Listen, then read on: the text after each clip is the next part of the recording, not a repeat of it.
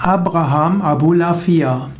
Abraham Abulafia war einer der bedeutendsten Kabbalisten im 13. Jahrhundert. Er lebte in Spanien, insbesondere in Saragossa. Mindestens ist er geboren in Saragossa, in dem damaligen Staat Aragon. Und er starb 1291 in Barcelona, auch im Staat Aragon in Spanien. Er war ein sephardischer Rabbiner, also einer Sephardims waren die Juden, die in Spanien waren.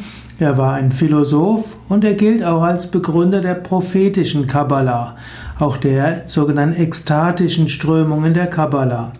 Er war einer der bedeutendsten Mystiker des 13. Jahrhunderts. Er beschäftigte sich mit der Sephirot-Lehre er beschäftigte sich mit der Buchstabenmystik wie auch der Deutung der Gottesnamen. Er sagte auch, dass die messianische Hoffnung seines Volkes sich in ihm erfüllt habe. Aber das heißt nicht, dass er sich als Messias betrachtete, sondern er sagte, dass er die Erleuchtung erlangt hatte und er meinte nicht, dass er selbst der Messias war. Heute gibt es äh, einige seiner Schriften im hebräischen Originaltext. Die meisten seiner Bücher gibt es bis heute noch nicht in einer europäischen Sprache.